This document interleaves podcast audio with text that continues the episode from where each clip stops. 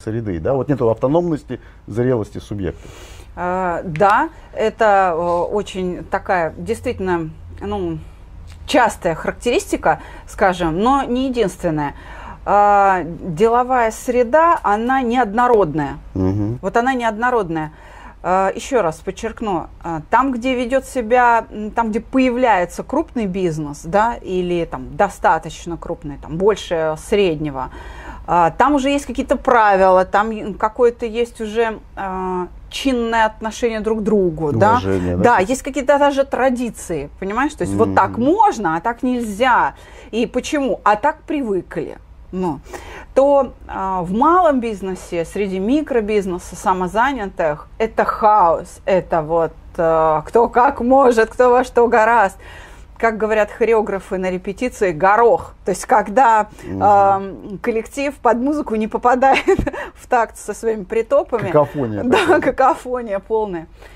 И это создает сложности прохода с уровня микробизнеса в малый, в средний и дальше. Непонимание потому что нет однородности. Ее, может быть, полностью и невозможно достичь, но какая-то центральная линия, правила, то есть какой-то принцип построения отношений, он должен быть обязательно сформирован. И mm-hmm. это могут сделать не кто-то там, то есть, понимаешь, не преподаватели РЭО имени Плеханова, а мы, участники этой деловой среды. Это мы должны Наша установ... собственная инициатива должна да. быть такой. Я бы даже сказала, что здесь нам поможет то, что называется культура. Единицей mm-hmm. культуры является смысл, и а, вот этими смыслами нужно наполнять себя, как участников деловой среды. Единообразие в понимании этих смыслов а, будет формировать саму деловую среду и облегчать нам движение от микро в макро положение. Ну, слушай, а вот сейчас, если резюмировать, потому что я видел много таких зерен с точки зрения проблематик, вот если по пальцам перечислить. Первое, некая эмоциональная незрелость, да, связанная обида, вот эта вот вина, зависимость, зависть как состояние. Второе,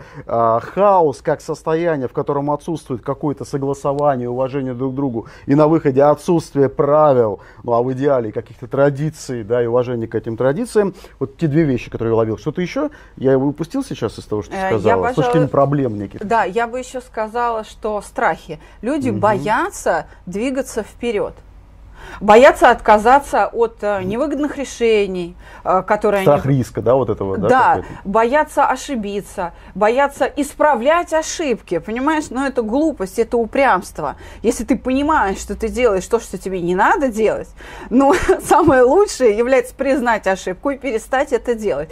А, а упрямство это как раз такая подростковая, наверное, привычка дурная. И вот в деловой среде, среди взрослых людей, она очень распространена. И здесь, конечно, нужна помощь наставников.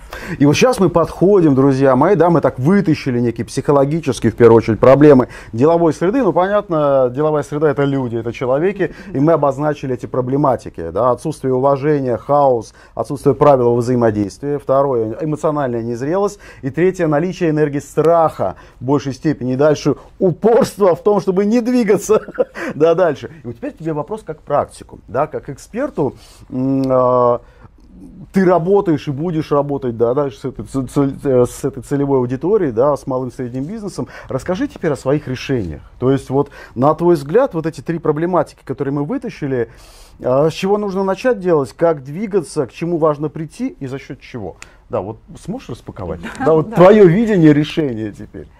А, скажем так, в, в деловом обороте принято говорить о стрессоустойчивости. Угу. Поэтому давай придерживаться того, что людям привычно те, э, термины, то, да, те термины, которые мы употребляем. Итак, мы будем называть это стрессоустойчивостью. Это такой базовый навык, э, который нужен предпринимателю. Если ты э, не справляешься с теми переживаниями, которые в повседневной жизни тебя настигают в том процессе, который называется бизнесом, то и бизнес невозможен. Вот так. Угу. Особенно это касается самозанятых, индивидуальных предпринимателей, микробизнеса и ну, вообще а, малых предприятий, где а, коллектив это по сути э, сам предприниматель, ну, допустим, его какие-то помощники, там, секретари или там продавцы. Ну, какая команда. Да, да, да, то есть да. очень маленький коллектив, там, до 10, до 20 человек. Даже если этот коллектив до 100 человек, это все равно а, малый бизнес, это все равно очень плотное такое кольцо людей. Да. Семья некая. да, в некотором роде пионерский лагерь, скажем так. И эмоции здесь часто играют ключевое значение. Почему? Потому что вот если я, как самозанятый, да, тяжело переношу критику, а, мои пирожки а, не понравились. Или то, как я их фотографирую и выкладываю в Инстаграм, свои пирожки или торты, а, кто-то раскритиковал. То есть я знаю, что торт вкусный, и для того, чтобы его продать, я делаю фотографию, выкладываю в Инстаграм. Инстаграм мой, допустим, маркетинговый инструмент. И вдруг на мой Инстаграм за моим тортом приходит профессиональный фотограф, который не думает о вкусе торта, но у него есть определенная эстетика в восприятии значит, того, что он видит в Инстаграме. И он мне пишет, фу, кто так снимает, какой кошмар там, да?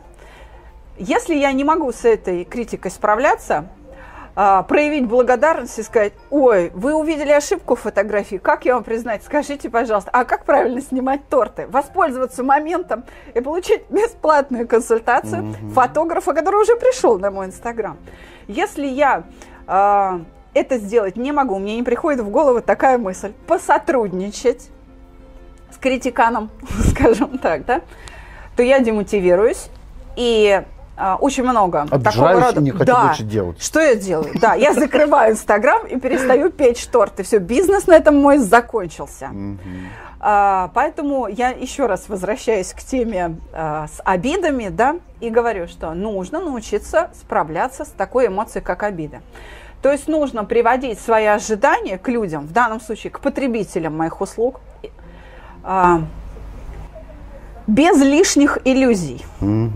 Они не обязаны меня любить. Они не обязаны держать язык за зубами. Свои ожидания к внешнему радиусу, да, к этому рынку, к этим потребителям, мне нужно привести в точное соответствие с реальностью. В этом случае мне получится людей простить и не обижаться, а с благодарностью принимать э, ну, все Обратную эти замечания, связь, да. да, потому что терпеливо исправляя все их придирки, я повышаю качество сервиса, качество своего продукта, качество маркетинговых решений и рекламы. Я становлюсь лучше и лучше и лучше, и мой бизнес развивается.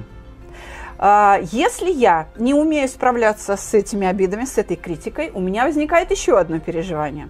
Оно называется страх. Я начинаю бояться этой критики. Страх оскорбления – это очень мощный а, эм, такой блок, то есть а, средство для того, чтобы заблокировать а, Дальше мое страх поведение. совершить ошибку и не делаю ничего. Да, вот. А, э, Попытка преодолеть этот страх покупкой, ну, так скажем, ну, какого-то другого эксперта внешнего, а, ничем для меня не закончится. Почему? Потому что в этом ужасе внутренней тревоги находясь, я обижа- обязательно совершу ошибку и куплю не того эксперта. Или поверю а, чему-то, чему мне верить не надо. Потому что внешний эксперт может ничего не понимать в тортах. Ну, то есть он может действительно неплохо фотографировать, но ничего не понимать в тортах. И эм, какие-то креативные решения предлагать, которые не связаны, ну так скажем, с моим бизнесом. А, Здесь я остановлюсь. Наверняка все смотрели мультсериал о Симпсонах. И там есть такой, значит, эпизод, одна серия, когда Симпсоны решили открыть свою компанию а, по снегоуборке, то есть снегоуборочная техника. А, Гомер Симпсон, значит, купил а, технику, купил рабочих, все, завели бизнес, теперь надо рекламировать. И они решили отдать э, рекламу своего бизнеса, ну, какой-то компании, рекламному агентству. Э, Те сказали, хорошо, мы все сделаем, будет очень крутой ролик, очень креативный, все ждите.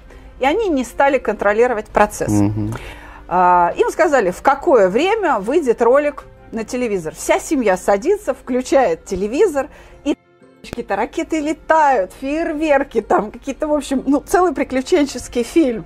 И потом э, название бренда появляется.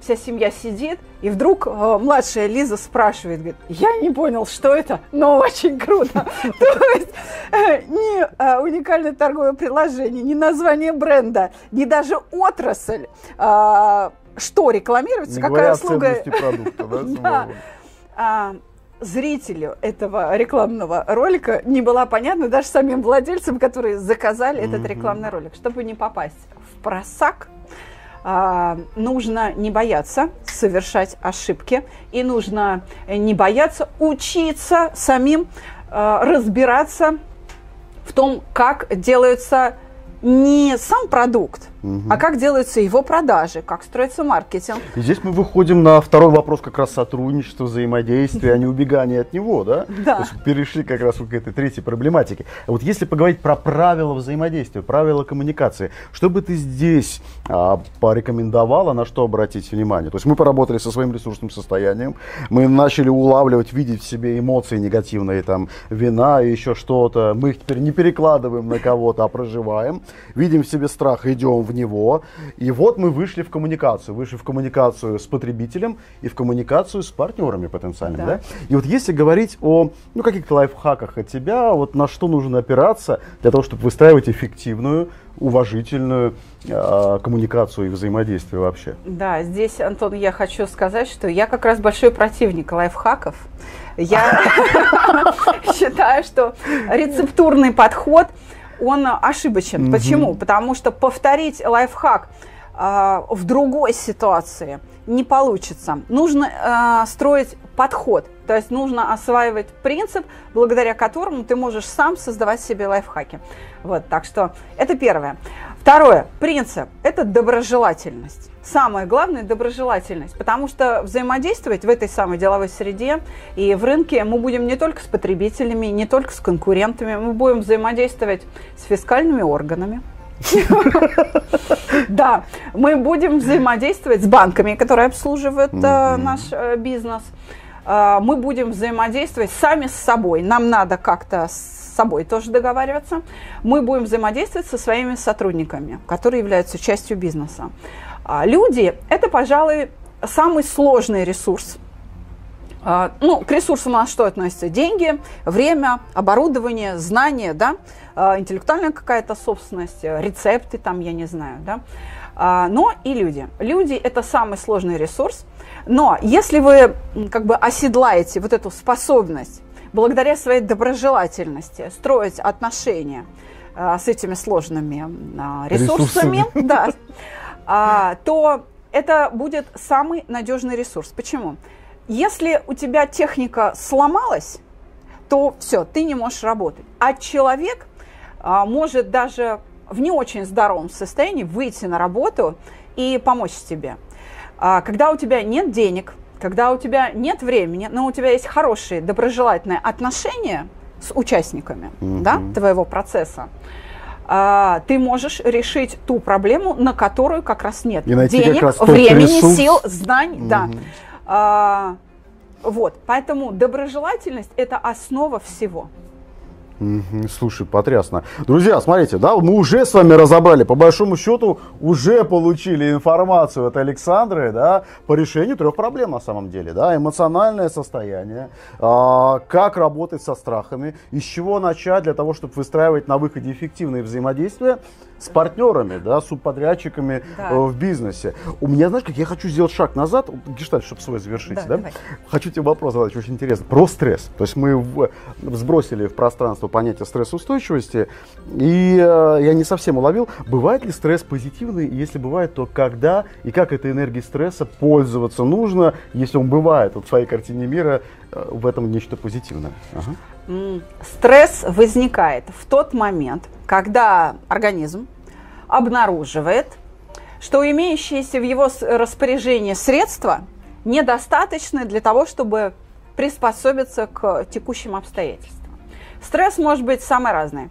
А, Температурный. Если тебя поместили в прорубь, резкое охлаждение, это температурный стресс. Или тебя засунули в сауну, то есть резкое повышение температуры, угу. тоже будет температурным стрессом. Он может быть биохимический. Например, ты заразился вирусом каким-то или э, ну, какая-то бактерия попала, у тебя, соответственно, допустим, болит горло, ангина, высокая температура и так далее. Это биохимический стресс. Он может быть связан с пищевым отравлением. А, что-то съел угу. невкусненькое, тоже тебе плохо, животик болит и все такое.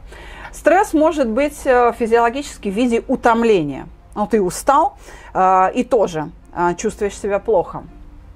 А стресс может быть эмоциональным. То есть, когда ты обнаруживаешь, что все имеющиеся в твоем распоряжении средства не помогают тебе остановить эмоции, тебе все равно обидно, тебе все равно страшно, тебе все равно стыдно. Кстати, умение справляться с чувством стыда очень важно, например, для торгового персонала, для торгового бизнеса. Продавец должен быть совершенно бесстыжий. Он должен не стесняться предлагать товар.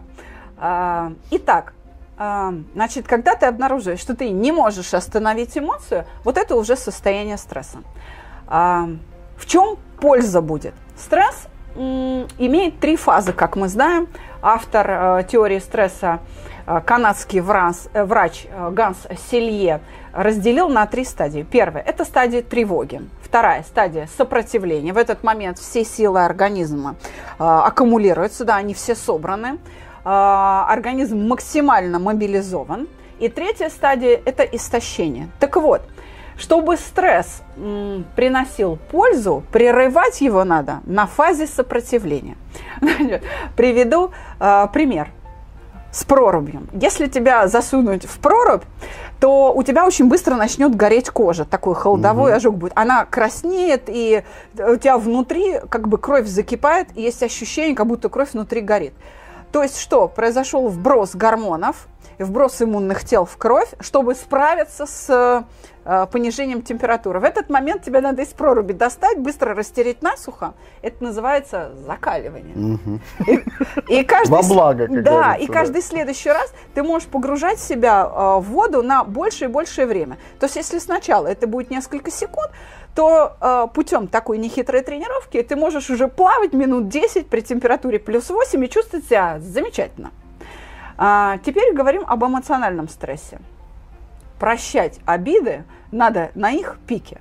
То есть вот в моменте, вот когда сейчас, в этот момент тебе жуть как обидно, вот именно в этот момент нужно а, извлечь из себя некую философию, не подавление, путем волевых усилий, угу. да, а именно некую философию, которая Осознание поможет, некого, например, да? оправдать обидчика, понять, что, ну да, он, может быть, себя ведет и не очень, как мне нравится, ну а я-то чего от него хотел?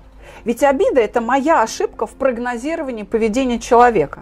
Угу. Значит, я что-то такое жду от него, а, что он не может мне дать. Мне нужно взять и исправить эти ожидания, сказать, ну, значит, я ошибся со своими ожиданиями. По большому счету, привести свои ожидания к нему, к обидчику, а, в соответствии с реальностью, это означает простить своего обидчика. И просто, наконец, научиться ждать от него именно то, что он в состоянии дать. Не строить иллюзий. Все. А, вот в этот момент а, моя обида прерывается на фазе сопротивления и приносит мне пользу каким образом?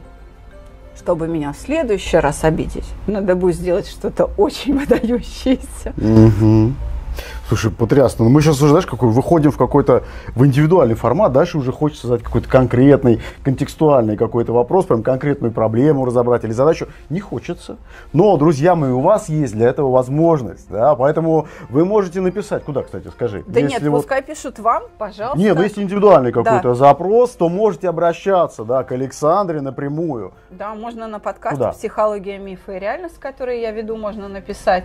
Можно ко мне на проект э, «Чувство покоя». Мы есть во всех социальных э, сетях, э, во ВКонтакте, в Одноклассниках, да. в Фейсбуке. А Александра ВСДЛ является как раз практиком, да, касаемой темы психологии, ресурсного состояния предпринимателя. Поэтому, друзья, если вы предприниматель, возможно, Александра в ближайшее время, да, и, да неважно даже в каком регионе, приедет к вам и поможет справиться и с стрессом, как говорится, во благо. Да, сейчас перед завершением, слушай, мне самого прям очень, как, как оно все бывает, случайности уже закономерные, ты понимаешь, да, какие-то вопросы есть, ответы какие-то приходят, отдельно тебе просто спасибо. И м- завершим мы так вот, выдохнув, может, немножко поменяв ритм, а, и поделись своей мечтой просто как человек. Вот Александра не как психолог, не как жена, не как предприниматель, не как человек, пишущий подкасты, да? а вот Александра человек мечтает о чем? Вот как-то поделись, пожалуйста, что это такое? А, ну, это, наверное, со стороны будет звучать забавно, потому что мечта – это то, что, а, ну, как нам кажется, да, сделает нас счастливыми. В силу того, что я очень много лет работаю с людьми, конечно, я от людей устаю. Угу. Ну, это правда. А, я устаю, конечно, от тех переживаний, которые они мне приносят, потому что психологи сродни священникам. Знаешь, к нам не приходят обнять нас и сказать, как у, как у человека хорошо. Нам приносят боль. Нам же чаек пить приходят не для того, чтобы чай попить и поделиться радостью, а для того, чтобы поплакать, вот так угу. скажем. Энергию Особенно, взять. Да, да, или отдать что-то э, ну, негативное, да, да обменяться. Э, конечно, это ну, бывает трудно, особенно когда прям подряд идут какие-то люди ну, с тяжелыми историями, да, то у меня мечта такая. Я э, хочу загородный дом, я э, хочу огород, козу, коня. Да, и мне вот хочется, чтобы э, через небольшой промежуток времени от сегодняшней даты у меня появилась э, возможность больше общаться с природой, э, да, с э, животным миром, чтобы сохранить себя как раз для того, чтобы наши зрители могли приезжать ко мне как к бабе Ванге, угу. э, принимать там э, за забором буду и говорить, так, ну кто там Где его, подойди.